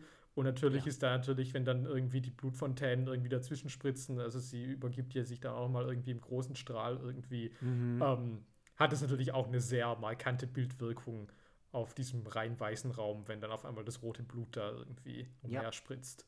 Ja, also auf jeden Fall hier eben ein sehr, sehr starker Fokus eben auch nochmal auf eine, auf eine sehr, sehr spezifische Bildersprache. Nicht einfach nur diese Geschichte, sagen wir mal, ja, realistisch ist das vielleicht schon. Das ist nicht, dass es, sagen wir mal, einen gewissen, ja gut, Realismus mit Vampirfilmen, okay. aber das ist zumindest in dieser Darstellung von, dann erbricht man halt Blut. Aber zumindest die Art und Weise, wie es das einfängt und in welchen Situationen es das teilweise zeigt und dann doch in welchen, ähm, welchen Kontrast, wie du sagst, alles sehr, alles sehr, sehr, sehr blau und sehr, äh, sehr kalt und dann kommt eben so fetzige Blutfontänen da noch dazwischen. Macht es da, versucht es, glaube ich, sehr, sehr stark, irgendwie gewisse Wirkungen damit zu erzielen, von Schock oder eben auch einfach nur Farbwirkung. Ähm, ja, also ich meine, es ist ja. halt irgendwie, ich finde, das Kino von Park Chan-wook ist ja immer irgendwie sehr mhm. sinnlich. Also jetzt nicht ja. im Sinne von erotisch sinnlich, sondern irgendwie so körperlich erfahrbar sozusagen. Also, ja, ich meine, wir haben ja auch schon angesprochen, diese Sexszenen und die sind halt auch irgendwie, sie lutscht ihm am Daumen, während er an ihren Hornhaut, Zehen mhm. lutscht. Ähm, ja. Das sind halt auch Bilder, wo ich sage, okay, irgendwie, dass man den Partner so sich einverleiben möchte. irgendwie. Ja. Das sind schon irgendwie Bilder, die, die hängen bleiben. Also. Ja, total. Und ich meine, das hat natürlich, das ist so ganz blöd, das passt jetzt in keine dieser beiden Kategorien, die wir gerade gesagt haben, aber ich muss äh, mir ist, mir ist das erste Mal so richtig aufgefallen, dass es wieder was Spezielles hat, wo sie eben nachts schlafwandelnd oder eben nicht schlafwandelnd nachts durch die Stadt rennt und er hält sie dann auf, er hebt sie hoch, steigt aus seinen Schuhen, geht zurück und setzt sie in seine Schuhe. Also das, das ist so eine schöne Szene, weil das so eine ganz komische Choreografie einfach hat. Ja. Von, die hat keinen Schuh an, hoch mit der, Schuhe aus, eins zurück, Lady in die Schuhe. Und das sind eben so sehr originelle Bilder, die ich halt total spannend finde, weil ich sie nicht kenne. Und mhm. ich finde sie sehr schön und sie erzählen eben auch viel über diese Figuren. Und das, das, mhm. das finde ich total spannend. Und das mit den Schuhen wird ja sogar auch noch im Schlussbild ja aufgegriffen. Also ja, genau. das letzte Bild sind ja die Schuhe, die fallen, weil ihre Körper praktisch zerfallen sind. Und ja. die Schuhe, die sie da anhat, sind ja seine Schuhe. Ja, und das ist eigentlich der Anfang ja dieser Beziehung zwischen ja. den beiden. Ist eigentlich diese Nummer mit den Schuhen. Ja, ja ich würde sagen, in all seiner Fragmentiertheit und Löchrigkeit. Wir haben unser Bestes, glaube ich, gegeben, um zumindest gewisse Punkte mal abzustecken und mal zu, mal zu gucken, okay, was macht denn dieser Film eigentlich? Weil es ist schon echt wieder ein Unikat. Mhm. Ich hätte es nicht anders erwartet bei Park Chan. Ich bin ja, du bist ja da besser bewandert als ich. Ich bin der große Oldboy-Fan und ich mag ähm, Lady Vengeance sehr gerne. Aber das, da ich, ja, keine Ahnung, was ich erwartet habe, aber ich habe auf jeden Fall was bekommen, was ich nicht erwarten konnte. Also ich so. muss aber auch noch mal sagen, ich war jetzt doch noch mal überrascht. Also obwohl ich von Park Chan-wook das meiste gesehen hatte und ja auch das schon mal gesehen hatte, hatte ich es vergessen, wie crazy das ist. Also und ja. es hat schon so viele Wendungen und nimmt so viele Twists nochmal, wo ich sage, okay, in die Richtung hätte ich irgendwie 20 Minuten vorher noch gar nicht gedacht, dass es da jetzt wieder hingeht. Ja. Und ich hatte das wirklich auch, ich hatte im Nachhinein viel präsenter eben diese Zeit, wo sie beide Vampire sind und ja da eben klar die unterschiedlichen Lebensweisen und also mhm. ganz viel, was halt in dieser letzten halben Stunde passiert und natürlich auch irgendwie dieses Ende. Aber wie viel da noch alles drinsteckt und was für Abzweigungen das noch nimmt, das hatte ich auch nicht mehr auf dem Schirm. Und das finde ich auf jeden Fall super spannend ja. und einzigartig. Ja, ähm. ja, und weil du es auch nochmal angesprochen hast, ja davor mit der Sinnlichkeit, weil du es gerade nochmal angesprochen hast mit der Endszene. Das ist eben eine Szene, die kann man erzählen, er tötet die beiden und sie wehrt sich vielleicht erst dagegen, findet sich dann damit ab und die beiden sitzen dann da zusammen. aber auch die Länge, die das hat. Mhm. Die reden ja auch nicht währenddessen. Nee, das ist ja auch total spannend. Das wäre ja eigentlich auch, dass in Ja. einem klassischen Film würde jetzt nochmal irgendwie das, beide das Pro und Contra irgendwie sagen so, hey, Ja. aber was wäre wenn? Und er sagt, nee, aber wir sind nicht mehr zu retten, wir sind so große Monster. Aber stattdessen läuft das alles stumm ab. Und Ja. das ist auch so ein ganz Mhm. Eigenwilliges Ende. Also ich meine, das ist halt auch Ja. überhaupt ja nichts, womit du irgendwie rechnest. Nee, das ist, es ist zumindest ein Ende, was ich verstehe. Also, dass man eben sagt, irgendwie, also ich würde das halt so zusammenfassen mit, es ist natürlich auch wieder krass, kann man auch wieder patriarchalisch irgendwie deuten, weil er entscheidet das für die beiden. So, Ja, also ja. er tötet sie halt und sie wollte das eigentlich nicht, aber er merkt, wir sind beide zu Monstern geworden. Oder sie ist zumindest ein Monster, er ist auch ein Monster und das, das geht so nicht. Ja. Die können so nicht leben und deswegen tötet er sie und tötet sich selbst durch den Sonnenschein. Und das ist zumindest eine Message, glaube ich, die, die, die, die verstehe ich. ja. So. Aber eben diese Endszene, ich finde die total beeindruckend, weil ich finde, ich habe wirklich so, ich habe, weil, weil, weil ich mag ja so Detailverliebtheit. Und ich, ich saß da wirklich und dachte so, okay, ja klar, du bist da jetzt im Nichts, was machst du? Du musst, ich, ich weiß gar nicht, wie ich das war, auf jeden Fall hat jemand gesagt, dass, ähm, ihr könnt auch in den Kofferraum. So, und dann geht sie auch den Kofferraum. so, wo, wo soll Ja. sie denn, also so, das ich finde das so schön, so, ja klar, wo willst du denn hin? Du bist im Nichts, du bist in der Wüste irgendwo, also sieht so wüstig irgendwie aus, äh, da an der Küste, du kannst nirgendwo hin. Dann im Kofferraum, dann unters Auto und das dauert alles ewig und ich finde aber auch diese Schritte, die das geht und dass du eben ohne, dass die was sagen, total nachvollziehen kannst, Mhm. eigentlich was in diesen Figuren gerade abgeht. Es ist, es ist eigentlich ja nicht so komplex. Nee, also natürlich Sie will nicht nicht. sterben, er will, dass die beiden sterben. So, aber das musst du dann eben nicht irgendwie mit sinnlosem Text dann irgendwie ausformulieren. Hier, Ja. sondern diese Situation ist so bezeichnend und drängt sich so auf und ist auch so bedrohlich, weil eben ist es klar, okay, die Sonne geht auf, die sind im Nichts. Wie, er bricht den Schlüssel ab. Da muss jetzt niemand sagen, oh Gott, wir werden sterben, wenn du nicht das Auto wieder zum Laufen. Ich verstehe das auch so. Und das versteht dieser Film zumindest ganz gut, dass er das auch so machen kann. Dadurch, finde ich, hat diese Szene eine ganz andere Intensität Mhm. und eine ganz andere Erfahrbarkeit, tatsächlich sinnlicher Art, dass ich sage, ich bin dann einfach nur in dieser Situation, die sehr lange dauert, sehr still ist und bin dadurch aber emotional total drin. Mhm. Ja. Und das sind so Szenen, da merkt man einfach eine sehr, sehr spezielle Regiehandschrift oder zumindest eine gewisse Komponiertheit, die nicht einfach handwerklich einfach runter Narration irgendwie ist, Ja. sondern die wirklich mal auch wieder Film als Medium ein bisschen befragt, wie kann man eigentlich Sachen erzählen, wie kann man gewisse Dinge erzeugen. Und das macht dieser Film. Ori super originelle Geschichte, einzelne tolle ähm, Inszenierungsmittel, tolle, tolle Einzelszenen. Also ist auf jeden Fall ein Erlebnis gewesen, kann ich so sagen. Ja, sehe ich genauso. Also, ich werde zu diesem Film gern mal wieder zurückkehren. Ich finde den grundsätzlich sehr stark. Natürlich, irgendwie habe ich Kleinigkeiten und weiß bei manchmal auch nicht, ob das alles funktioniert. Also auch diese ganzen Verschränkungen von diesen ganzen Plots, ob das Ja. alles immer Sinn macht. Aber das bin ich halt auch wieder, dass ich sage, lieber ein Film, der irgendwie ein bisschen messy ist und der halt Mhm. nicht clean ist, aber der dafür halt mit Leidenschaft gemacht ist und der irgendwie, ja, wie du schon sagst, auch eine ganz klare Regiehandwerk, äh, Ja. nicht Regiehandwerk, Regiehandschrift ähm, hat Ja. und mich halt auf jeden Fall mitnimmt. Ja, und halt nicht dann eben wie der Marsianer halt irgendwie einfach 0815 Meter Sachen hinrotzt. Und ich sage, okay, alles klar, es ist so eine random, ist eigentlich eine spezielle Geschichte, aber es erzählt sie mir auf die langweiligste, generischste Art und Weise, wie man es nur machen kann. Ja. So, und da ist Durst ein totales Gegenbeispiel. so, das, nur damit mich Leute draußen da verstehen. das meine ich, wenn ich sage, das ist irgendwie originell und hat eine eigene Handschrift. Es ist nicht der Marsianer. So. Man kann es nicht oft genug betonen. Nein. So. Gut. Damit würde ich sagen, schließen wir unsere erste Folge unserer neuen Rubrik Kino International hiermit ab. Und kommen jetzt zur, äh, wie immer, gefeierten letzten Kategorie, letzten Punkt. Es ist die Top Top drei, 3. Top 3. 3, 3, 3. Eins, zwei, drei. Okay. So. Heute äh, haben wir uns zur Aufgabe gemacht, wir, hätten, wir haben gedacht, machen wir Vampire? Nee, fanden wir lame. Wir machen heute unsere Top 3 Priester, die wir im Film gesehen haben. Also, ja, ich muss dann gleich wieder sagen, ich habe die Regeln ein bisschen gedehnt, aber da kommen wir gleich noch zu. Was ist denn dein Priester Nummer 3? Ja, also ich habe mich mal wieder schwerer getan, als ich ursprünglich dachte, als wir die Kategorie festgelegt haben. Und ich glaube, ich sage noch eine Honorable Mention, einfach ja. weil es thematisch gut passt. Ich stehe ja. nicht auf diesen Film und ich erinnere mich auch gar nicht so richtig dran. Ich habe auch jetzt schon wieder vergessen, wie die Figur heißt, aber es ist Harvey Keitel in From Dusk Till Dawn.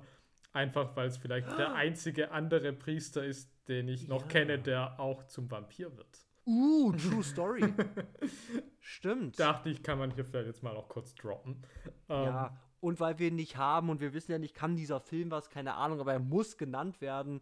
Ähm, ist der Machine Gun Preacher? Keine Ahnung, das ist bestimmt Abfall, aber ich meine, es ist ein Machine Gun Preacher. Ja, irgendwie muss das vielleicht auch toll sein, selbst wenn es Gerard Butler ist. Genau. So. Es ist ein Machine Gun Preacher. so, ja. Aber zu meiner Top 3, also auf Platz 3 habe ich ähm, den Father Brandon Flynn, gespielt von Philip Seymour Hoffman in Doubt, Glaub Glaubensfrage. Ja. Mhm. Entweder der netteste Priester oder halt der zu nette Priester, weil der halt übergriffig ist. Ja. Das wird man halt nie erfahren. Aber ja. ich gebe ja zu, ich bin ja eigentlich immer Team Philip Seymour Hoffman, wenn ich das sehe. Deswegen. also, ja. Ähm, weil, ich also, ja. ich glaube Meryl halt gar nichts. ja. ich muss halt sagen, ich, ich habe ihn nicht drauf, ich habe überlegt natürlich. Ja. Ähm, und ich mag ihn aber auch so gern, weil, weil eben, weil, weil, weil da so viel Spannung in dieser Figur herrscht, dadurch, dass du es nicht weißt, Klar. was wirklich passiert ist. Er ist der netteste Mann, aber wenn du auch nett bist, dann hast du vielleicht auch was zu verschleiern, aber vielleicht auch nicht. Hast du welche Beweise? Was, also was weißt du eigentlich über ihn? Und das macht ihn zu so einer ganz spannungsreichen, vieldeutigen Figur. Und deswegen ähm, finde ich, find ich ihn super. Ich mag ja diesen Film auch gern, das muss ich mhm. ja auch immer shameful zugeben. No shame. Ja, okay. Dann, ja, bei mir die drei, da habe ich das Spiel wieder gesprengt, denn es ist gar kein Priester. es ist ein Rabbi. Und zwar der Rabbi aus Lucky Number 11, gespielt von äh, Ben Kingsley.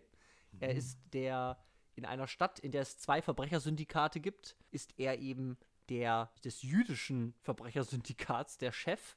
Und er ist tatsächlich auch Rabbi gewesen, verdient aber jetzt sein Geld mit Morden und Glücksspiel und so weiter.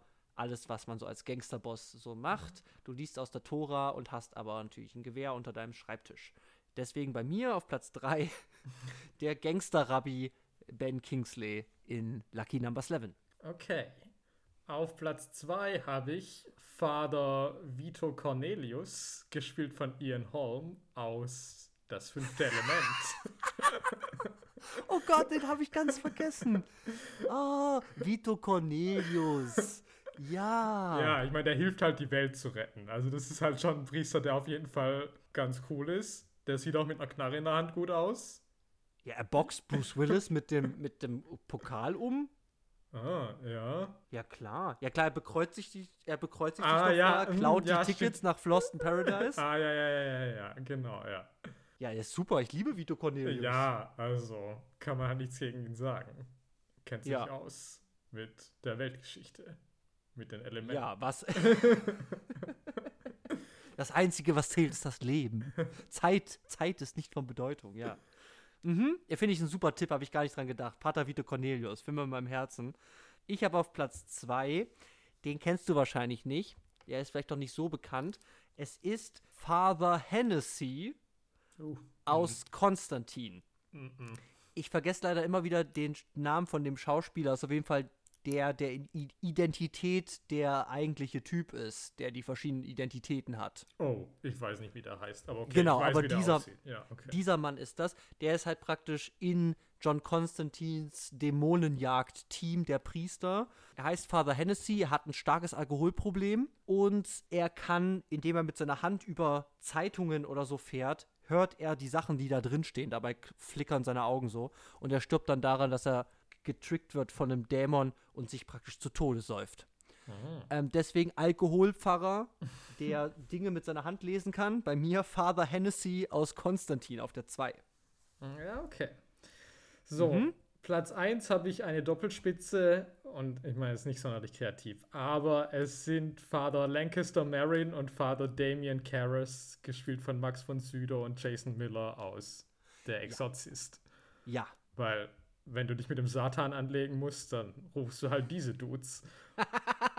ich meine, die gehen dann auch dabei zugrunde. Also ich meine, aber ich stehe Ja. auch immer auf den Opfertod. Also das bin ich auch immer ein großer Fan davon, wenn das in Filmen passiert. Und, Mhm. und sie sind halt die Evergreens. Also wenn du halt Ja. Priester brauchst, Ja. dann sind die zwei halt eine gute Wahl. Ja, und die sehen halt auch so schick aus. Also ich Mhm. mag halt auch die, die Klamotten, die sie da haben und, äh, und Max eh, seiner Statur. Klar. Ja, und klar, äh, fick nicht mit denen, die ficken mit dir. Also das äh, auf jeden Fall. Das finde ich, eine super Wahl. Ähm, und wir haben tatsächlich keine Doppelung diese Woche. Und das Yes. freut mich. Denn ich habe auf eins, ist jetzt wieder die Frage, ist er Priester, ist er Pfarrer? Ich weiß gar nicht, welcher Konfession er angehört. Aber mein Gott, ich habe Eli Sunday aus ähm, There Will Be Blood, Mm. gespielt von Paul Dano. Ah. Ja, Und okay. ich meine, dieser Film ist halt ein bisschen schwierig. Mhm. aber ich mag ihn total gerne. Also ich habe auf jeden Fall riesen Respekt für diesen Film und ich liebe halt das, was Paul Dano da macht. Also er ist halt der ekligste, furchtbarste Mann. Ich bin der Priester, aber ja, genau, ich habe euch gezeigt, wo das Öl ist und aber alles für die Kirche und er macht irgendwie Wunderheilungen und so und spielt sich halt auf als den Größten und will aber eigentlich auch nur irgendwie Macht und Respekt halt haben. Und Paul Dano kriegt halt in diesem Film halt auch einfach sehr, sehr viel Raum, wirklich auch lange Predigtszenen irgendwie zu machen, in denen er halt total vom Teufel besessen scheint, irgendwie da Predigten hält und Heilungen vollzieht. Und ich meine, diese Szene mit ihm und, und, und Daniel Day-Lewis, äh, wo, wo er ihm da äh, die, die Sünden da, den Satan austreibt, das ist halt auch alles super eklig. Und ich, ich liebe einfach das, was Paul Dano da macht. Und ich mag diese Figur, weil sie natürlich unglaublich wieder halt eklig und doppelzüngig ist. Und äh, sein Milkshake wirkt natürlich auch getrunken. Äh, und deswegen ist ähm, äh, Pfarrer Eli Sunday bei mir auf der Eins. Ja, okay. Da hätte ich gar nicht dran gedacht, aber ähm, ja, ich bin nicht der größte Fan dieses Films, aber ich gebe zu, Hm. das ist eine, eine sehr gute Wahl, mit der ich auch nicht gerechnet hätte. Ja. So, und dann ist mal wieder nur noch zu tun. Das darfst du gerne machen. Was gibt es nächste Woche? So, nächste Woche gehen wir sozusagen auf Zeitreise, denn Oh wir nein. gehen zurück in die Kindheit von Oh uns Gott. Podcastern und Yes. schauen uns da mal etwas an, das wir beide vermutlich, seit wir wirklich Ja. Kinder sehr jungen Alters waren, nicht mehr gesehen haben. Ja. Nämlich schauen wir uns Hook von Steven Spielberg an. Mit Robin Warum? Williams als der Ja. erwachsen gewordene Peter Pan. Und ja, Und Dustin Hoffman als Captain Hook. ja.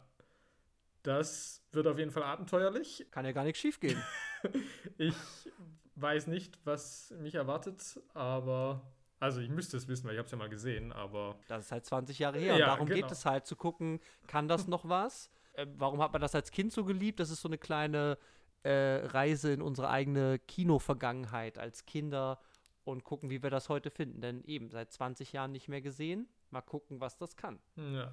Große Namen vor der Kamera, hinter der Kamera. Ja, alles da. Also, ja, wir VHS sind gespannt. damals besessen. Ja, Ja, also deswegen, wir bedanken uns fürs Zuhören und hoffen, ihr hört auch bei Hook wieder zu.